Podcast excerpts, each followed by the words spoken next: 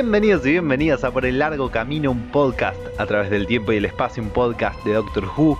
Mi nombre es Julián Capper, pero hoy no me acompaña Leti, que se tomó unas merecidas vacaciones, la dejamos ahí por la playa con la tarde para que descanse y la semana que viene la vamos a pasar a buscar, por supuesto que la vamos a extrañar muchísimo durante este episodio. Así que hoy estoy solo, cual doceavo doctor en Heaven Sent, se pensaban que Peter no iba a ser lo primero que mencione. Y hoy nos toca hablar del capítulo 9 de la temporada 12, Ascension of the Cyberman, porque Rice ya estaba ocupado. Em, este principio de season finale de dos partes que va a ser difícil de juzgar eh, solo, no, no sé si, si, puedo dar una opinión de si me gustó o no me gustó, porque es realmente muy difícil de, tener un juicio del capítulo como una cosa sola, porque es muy dependiente de lo que vaya a suceder en la segunda parte que está por salir.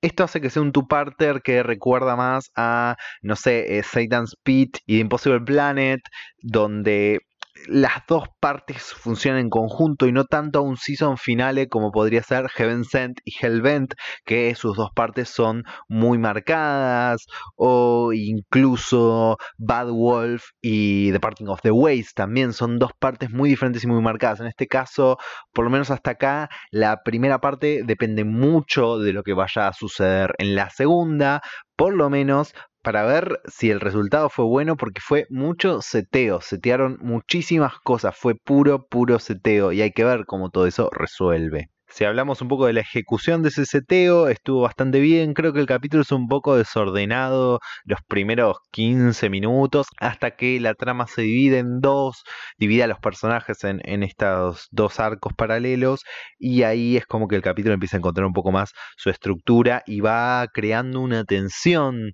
muy interesante con, con los villanos y con lo que le va pasando a cada uno en estas historias y, y las piezas que va poniendo en su lugar para lo que probablemente busque tener como desenlace en el capítulo que viene. Vamos a empezar a meternos en el terreno de los spoilers, así que como siempre, alerta.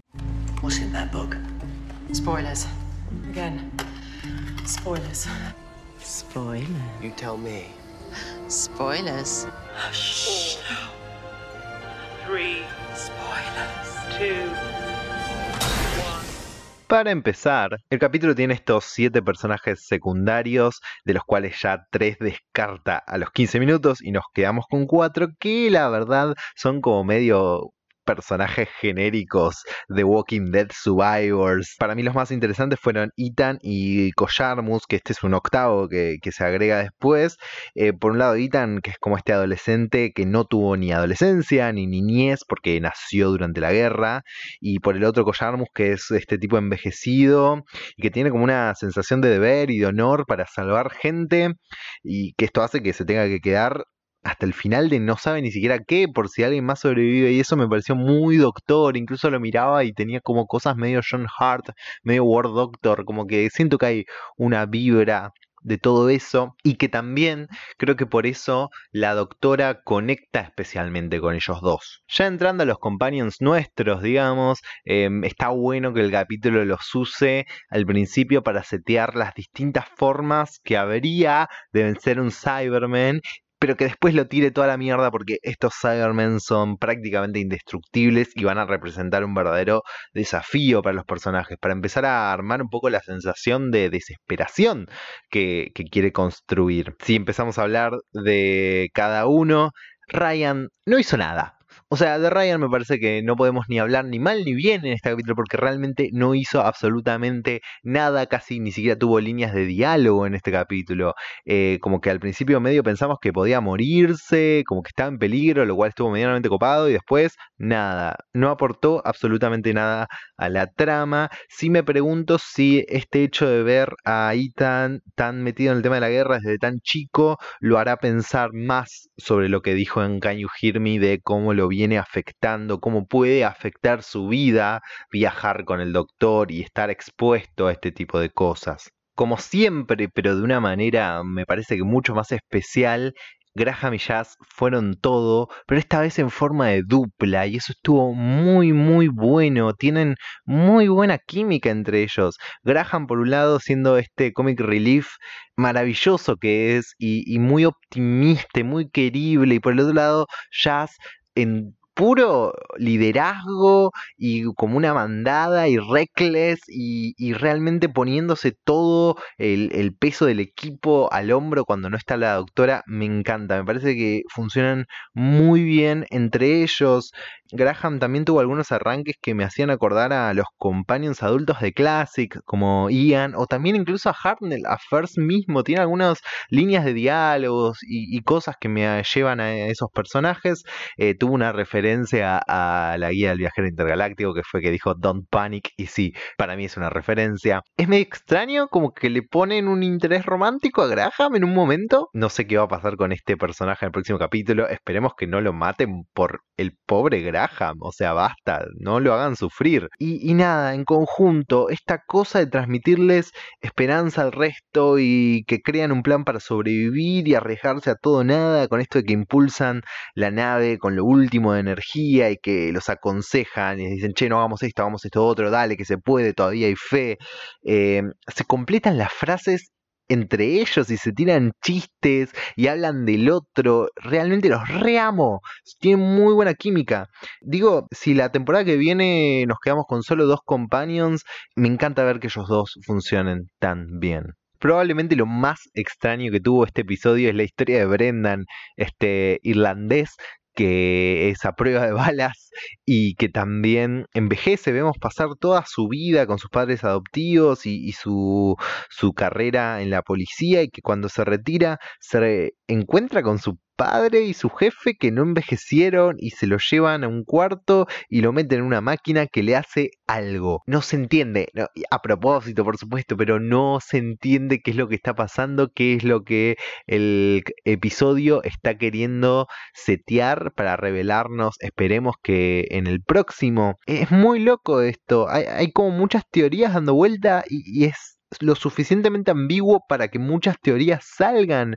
Eh, tiene que ver con los Cybermen. Se convierte de alguna manera en este Lone Cyberman. Él, ¿cómo es esta cosa que es algo que se repitió varias veces, como le dicen? Tiene que ver con los Time Lords, porque hay un reloj, porque la máquina se parece un poco al, al Chameleon Arc. Tiene que ver con los Timeless Children. Es él un Timeless Children. Hay, hay como muchas cosas dando vueltas y todas son compatibles. Eh, hay como muchos guiños ya desde que esto se parezca al Camino Arco, que se mueva y grite como Tenant cuando lo usa, pero también es como una máquina mucho más casera. Son este jefe y padre Time Lords que le están haciendo algo, que lo tienen en algún tipo de servicio repetitivo, haciendo alguna misión para ellos, alguna misión de reconocimiento. No se entiende, son muchísimas las teorías que andan dando vuelta y realmente espero que tengamos respuestas pronto para hacerle fiel a su título, es con los Cybermen donde el capítulo más trabaja.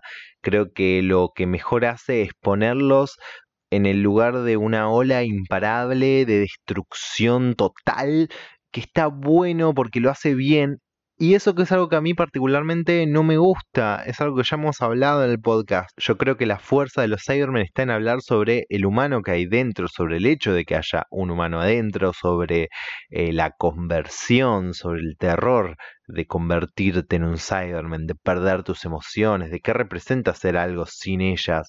También algo que veía durante el capítulo que, que estaría bueno que en algún momento se explore, podría ser cómo los Cybermen crecen en número mientras te van derrotando, porque te van cooptando y convirtiendo en parte de sus filas. Creo que la parte de ser una fuerza imparable en Doctor Who le corresponde a los Daleks, pero a pesar de eso, el capítulo hace muy buen trabajo para, para setearlos y para sentir que son una amenaza y los hace interesante, y sí juega un poco más en este conflicto que me parece interesante de los Cybermen con el Lone Cyberman, desde que deja vivir ahí tan por orgullo para que cuente su historia y para él convertirse eh, en una leyenda. Eso me parece que está muy bueno. Es como, ¿qué le pasa a este loco debajo del casco? Y es este orgullo que tiene lo que lo va a destruir al final. es un algo que le va a jugar en contra. Después, cuando está con la doctora y ella le dice cuánto resentimiento tenés adentro contra la humanidad, considerando que fuiste uno,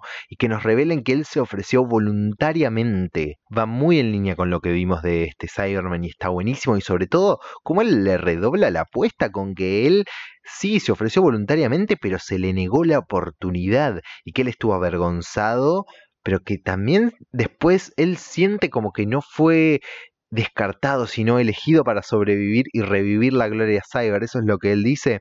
Y cómo esto nutre ese orgullo. También el hecho de que fue negado por ser una especie de malformación a lo que se supone que es un Cyberman, porque un Cyberman con emociones no es un Cyberman. Y que en eso no, no debería haber orgullo, pero que sí hay conflicto por estar impulsado por emociones humanas. Y me parece que todo esto confluye en algo que, que, sucede cerca del final del episodio, donde el Lone Cyberman dice, el Cyberium me llamó para cumplir su misión. Y es como que se está dejando manejar por esta inteligencia artificial que es el Cyberium, como que confía en él con una fe ciega por este orgullo que tiene al imperio del que el Cyberium proviene. Pero la semana pasada hablamos de que debería haber un motivo por el cual la doctora intentó alojar el Cyberium en ella y ahora me pregunto, ¿qué pasa si lo modificó?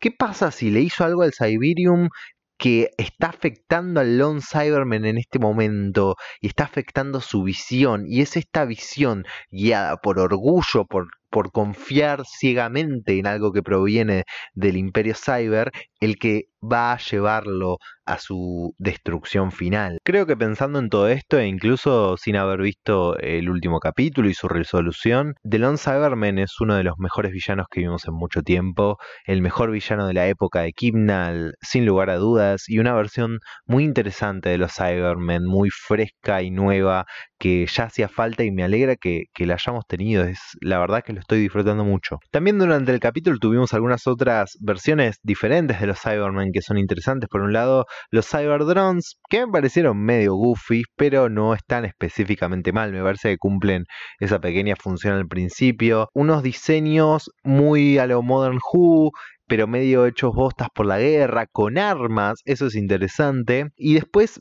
todas estas naves, cómo llegan las naves al principio es increíble. Y el carguero en el que se meten Jazz y Graham y que es un carguero de guerra y que es en el lugar donde los Cybermen fueron derrotados durante la Cyber War. Me gustaría que nos enteremos qué fue lo que los derrotó en ese momento. Y en este carguero que encontramos estos Cybermen específicamente guerreros nuevos, listos para pelear y que son idénticos más que nada en los cascos a los Cybermen del serial The Invasion del segundo doctor, un gran serial de clásico con uno de mis doctores favoritos que es Second. Me encanta este callback, me parece maravilloso que hayamos traído un diseño antiguo para un Cyberman nuevo, me parece que es muy, muy inteligente y queda muy bien. Nos queda hablar de la doctora, al principio del episodio me gusta lo compenetrada que está con el problema, muy en modo, che, no hay tiempo que perder, hay que resolver esto. Cuando le dice, don't need your life story, tipo, concentrémonos, pero que también se encarga de hacerles saber que le importa que ellos sobrevivan, eh, los hace cubrirse, les dice que corran, que se vayan, que no peleen, que no pueden ganar, porque está tratando de salvarlos, le importa. Me parece un momento clave cuando los compañeros la con, che, nada funcionó, y es tipo, amigo, no es culpa de ella, calmate. Y, la reacción de la doctora es completamente esperable, yo sé. Dense cuenta que pensé que iba a funcionar. Cuando les dice que ellos se tienen que ir con los humanos y sin hacer preguntas, me pareció tan doctor. Me, hizo acordar cuando mm, eh, Eleven manda a Clara de vuelta a pasar las fiestas con su familia para que no se queden The Time of the Doctor. Y hablando de callbacks, por un lado, el peso de lo que pasó con Bill, ya como vimos en el capítulo pasado, cuando les dice, yo fui muy imprudente con ustedes, no debería haberlos traído porque ustedes son humanos, si se quedan los van a convertir. Es tiene ese terror en la cabeza y se nota y me encanta.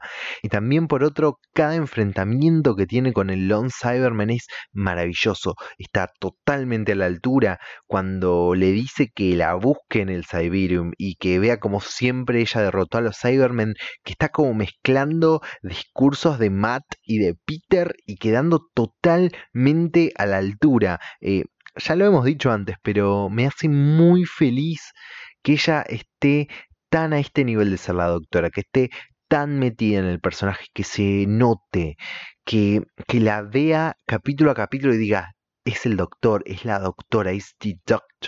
Me encanta. Eh, soy muy feliz con lo que logró Jodie esta temporada y me parece que es lo que más me voy a llevar de la temporada 12. Como si nos faltaran preguntas que hacernos, el final nos llenó de estas. Tenemos a los que están en la nave, por un lado atrapados por los Cybermen, con los Cybermen entrando a donde están ellos y disparándoles, y es lo último que vemos de este lugar. Y por el otro, a la doctora, Ethan, Ryan y Collarmus en este puente que fue por donde fueron saliendo los sobrevivientes de la guerra hacia otros puntos de la galaxia. Es como una especie de agujero de gusano que te saca de esta galaxia a un lugar aleatorio del universo y de repente el puente se abre pero del otro lado está Gallifrey. Está Gallifrey en la ventana. ¿Qué está pasando acá? La cara de la doctora de, de la nada volver a ver Gallifrey destruida es increíble. Eh, que aclara que esta es la primera vez que pasa, no es que todos los que se fueron se fueron a Gallifrey. Por primera vez Gallifrey aparece ahí. Y como si eso no fuera poco, desde el otro lado del puente hacia donde está la doctora, The Master. Hay que dársela fue una flor de entrada, la verdad que estuvo muy bien. Me encanta que no se siente extraño. Me encanta que sigue siendo completamente de Master Sasha. Lo tiene, pero agarradísimo el papel y con dos líneas ya es como, ah, está de máster ahí. Y de vuelta este teaser de decirle a la doctora, ahora todo está a punto de cambiar y estoy seguro que así va a ser debido a que el próximo capítulo se llama The Timeless Children y seguramente obtengamos muchas respuestas y nuevas preguntas. Estoy un poco asustado también de lo que puede llegar a pasar en este final, pero mm, más allá de lo que pase, creo que podemos ir diciendo que la temporada en sí fue muy buena, eh, mucho más de lo que esperaba y eso me tiene contento. Espero que no me decepcione lo que hagan en el próximo. Para cerrar el episodio de hoy, tenemos algunos mensajes de ustedes oyentes de qué opinaron del capítulo y de qué esperan que suceda en el final de temporada. Emi nos dice, me gustó, de todas maneras pensé que iba a ser más explosivo y nos iba a responder más cosas. Ya quiero que nos develen el final porque quiero sacarme la duda de si va a estar a la altura o qué. Todos. Eh, Valerie dice por un lado que no le gustó mucho este capítulo de Doctor Who, que todo fue muy predecible y cliché y que lo que no era no se entendía. Por lo menos estuvimos en el fucking espacio al fin real. Quiero aclarar también, tipo, seguimos sin tener una sola raza alien no humana. Igual, ¿qué onda con la doctora abandonando la TARDIS siempre sin razón lógica? Nos dice Valerie y también nos lo dijeron en otro mensaje. Yo lo estuve charlando esto y ahora no me acuerdo exactamente cuándo, pero hay eh, un episodio donde el doctor dice que muchas veces no lleva la TARDIS a un lugar que sabe que es peligroso porque no quiere que caiga en las manos equivocadas. La TARDIS es muy poderosa para caer en las manos de un enemigo y probablemente el medio de una guerra cyber con los Cybermen es un lugar que entra en esa categoría. Por lo menos esta es la respuesta que yo estuve charlando y que me parece muy coherente. Eh, Valerie también dice que para el final de temporada solo quiere ver a Jack interactuar con la doctora, pero que está tratando de no tener expectativas porque nunca le alcanzan después. Nacho dice que le gustó bastante, que el Lone Cyberman le parece una gran adición al panteón de los Cybermen que nos dio la serie y que no hay nada como un buen cliffhanger. Y también dice que igual muchas situaciones se podrían haber resuelto si la doctora hubiese tenido la TARDIS a mano y que del final de temporada solo quiere respuestas. Mae dice que del final de temporada quiere respuestas, que espera respuestas y que ojalá ya se deshagan de al menos dos companions. Y por último, Belén dice que le encantó en especial la trama de Y todo lo que tiene que ver con eh, la doctora y el máster. Y se pregunta si estará todo relacionado con los Timeless Children y Ayad, uff, qué buen villano, dice. Lo único que le criticaría al episodio es que por la mitad como que baja un poco el ritmo. Gracias a todos por mandarnos sus mensajes, por escucharnos, por estar ahí del otro lado, por charlar con nosotros.